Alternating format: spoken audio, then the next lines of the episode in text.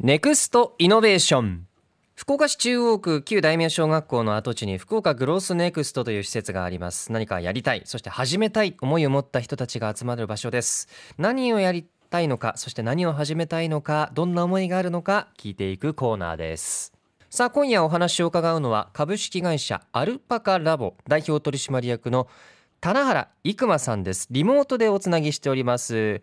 よろしくお願いします。よろしくお願いいたします。あーよろしくお願いいたします。今カメラの方僕もスタジオの方にあるカメラで向いてるんですが見えてますかね？大丈夫ですかね？手振ってます。あ、見えてます。あー見えてます。私も見えました。よろしくお願いします。よろしくお願いいたします。今日ご自宅でということでしょうかね？ゆっくりされてますか？はい、年末を過ごさせていただいて。あーそうですよね。沖縄の会社というふうにざっくり伺ってるんです。今日今沖縄にいらっしゃるんですか？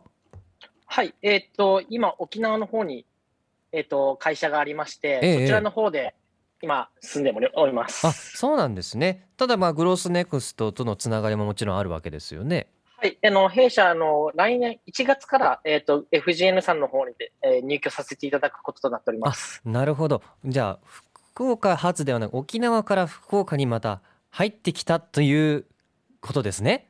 はい、あの、沖縄の会社がうん。サービス自体をですね、ええ。えーっと、福岡県の方でえ展開させていただくっていう際にですね、え入居させていただくことになりました。なるほど。じゃあそのサービス展開していくものっていうのはどんなものか教えてもらっていいですか？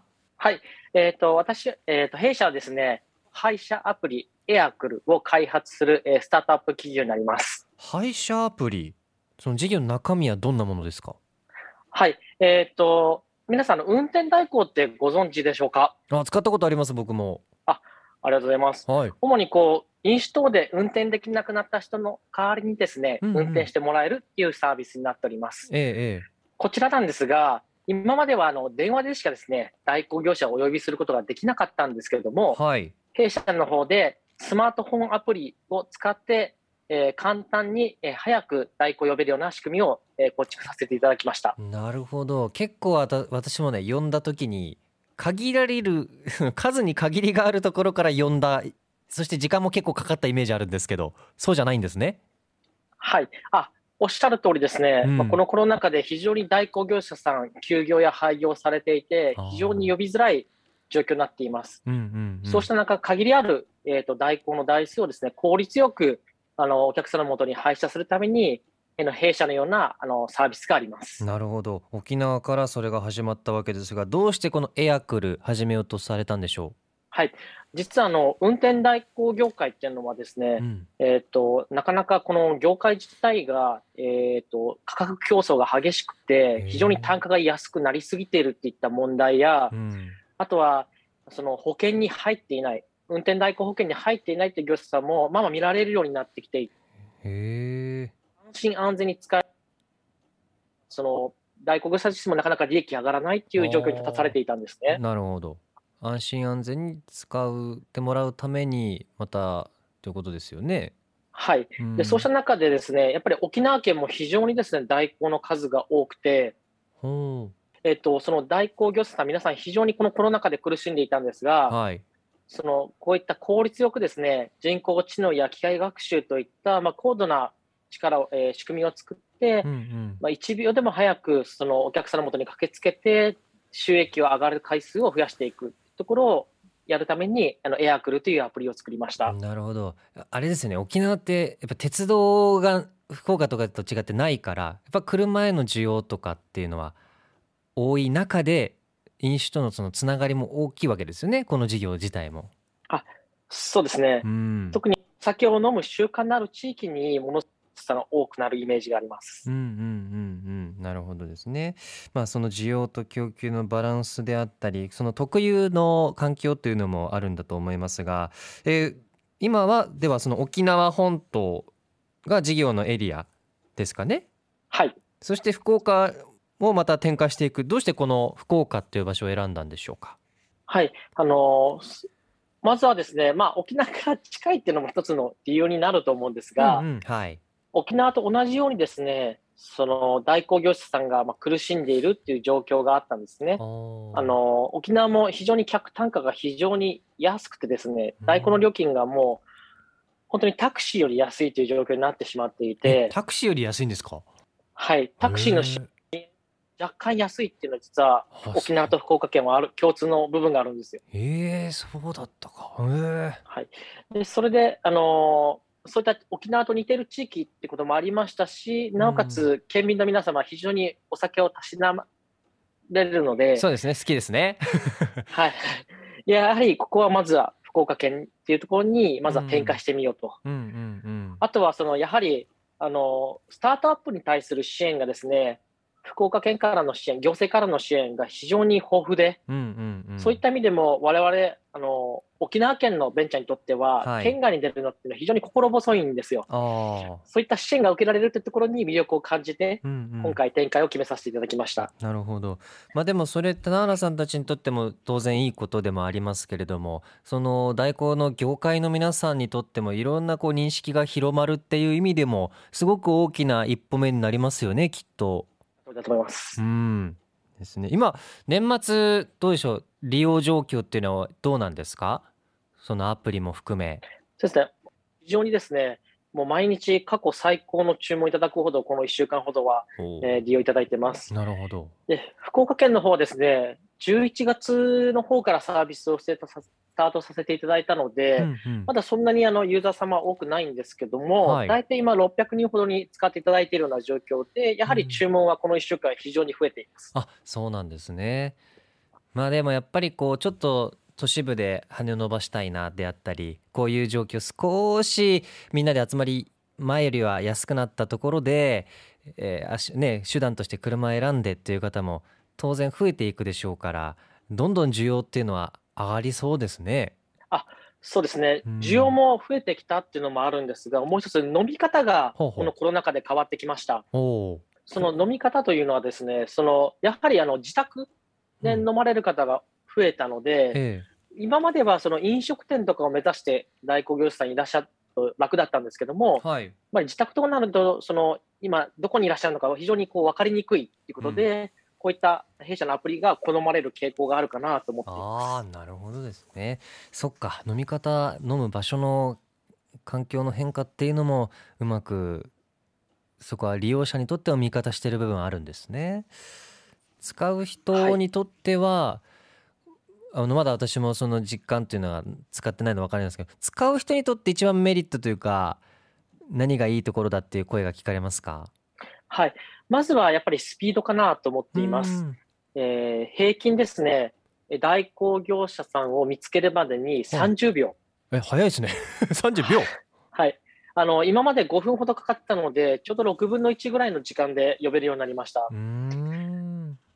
でなおかつですね、土日祝日、時間帯にもかかわらず、平均12分で到着する。っていう意味ではものすごく待ち時間が少ないっていうのもご評あの評価いただいている部分になると思いまああす。そうなんですね。すごくなんかこう時間の計算もしやすいですし過ごし方もそれだけでも変わっていきますよね。どんなにこう知れた仲間のうちで飲んでたとしても。そうですね、うん。今まで代行業者さんいらっしゃるまで、だいたい30分から1時間ほどかかっていたんですが、うんうん。やはり帰りたいと思ったタイミングに帰れるっていうのは、まあ、このコロナ禍においても、うんまあ、必要な最低限だけこう時間を楽しむっていうのは、非常にこうあの役に立てているかなと思っていまうす。んそうですよねで何よりもですね、あのやはり安心安全に尽きるかなと思っています。ほうほうほう安心安全はい。あの、我々の方では、一業者一台ずつですね、その法的な部分をクリアしているか、え各種保険に加入しているかをチェックしていますので、はい女性でもですね、安心して利用していただけるというところが、うんやはり評価いただいている部分かなと思っています。ああまあ今までちょっと使い慣れてなかったという一歩目の方も当然いるでしょうし私もあの全体で見ると回数何度も使ったことはない分どんな方かなとか正直不安があったこともあるんですけどもそういうのが全部こうはい。ある線を設けてくださってるわけですよねすでに。はい、その通りです。うんいやいやそれは安心しかもアプリで簡単でということですけどまあこの福岡にもということで新年はどういったこの展開になっていけばいいなというふうに思ってますか？はい。あの、まだ福岡県の方では、福岡市内と久留米市のみで展開させていただいております。ええええただ、そそれをこう、えー1月以降は徐々に範囲を広げていって、えっ、と、本当に福岡県全体ですね、使えるように広めていきたいなというふうに思っています。う。ん。まあ本当に安心安全。これはいろんな合言葉にもなるような飲み方一つもそうですけどもね。生き返り本当に大事な中で広がって。そしてこれから先このエアクルの事業含めた夢とか目標っていうのは田中さんどんなものでしょうか？はい。まずは、やはり、あの、飲酒運転を減らすっていうところに一つあるかなと思っています。うんはいあの、運転代行は唯一、その具体的に飲酒運転を減らせる手段の一つだと思うんですねうん。うんうんなので、このエアクルが広まることによって、より便利に代行が呼べるようになって、えー飲酒運転の数が減っていくってところを一つ夢に見たいなというふうに思っています。うんそうですね二つ目が、はい運転代行業者の皆さんがより活躍できる未来を作りたいなっていうふうに思っていまして、はい実は運転代行、非常にあの日本中に広がっています。ええこのに皆さんの力を活用して、物流の部分だったりとか、あと新しいサービスを作っていく。